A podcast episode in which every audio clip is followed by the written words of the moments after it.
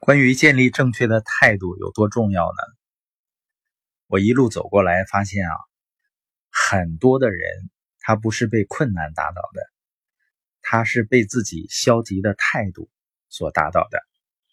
所以我们要牢记以下的一些建议：你觉得自己能，你就能。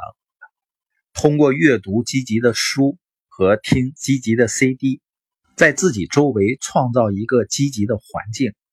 而且要寻找那些积极的人，花时间跟他们交流，要避开消极的人。当我们融入这样的环境时候，我们就开始学会相信自己了。但是还是会有很多人他不相信你。即使是这样，你也要相信自己。你要让自己融入有积极心态的伙伴的圈子里。在前进的过程中呢，有的人会看到别人发展的很好。他的心会很急，甚至呢会很生气。这种人呢有很强的比较心理，别人好了，他就认为呢自己就不好了。实际上，每个人都在和自己的目标竞争，而不是和别人的目标竞争。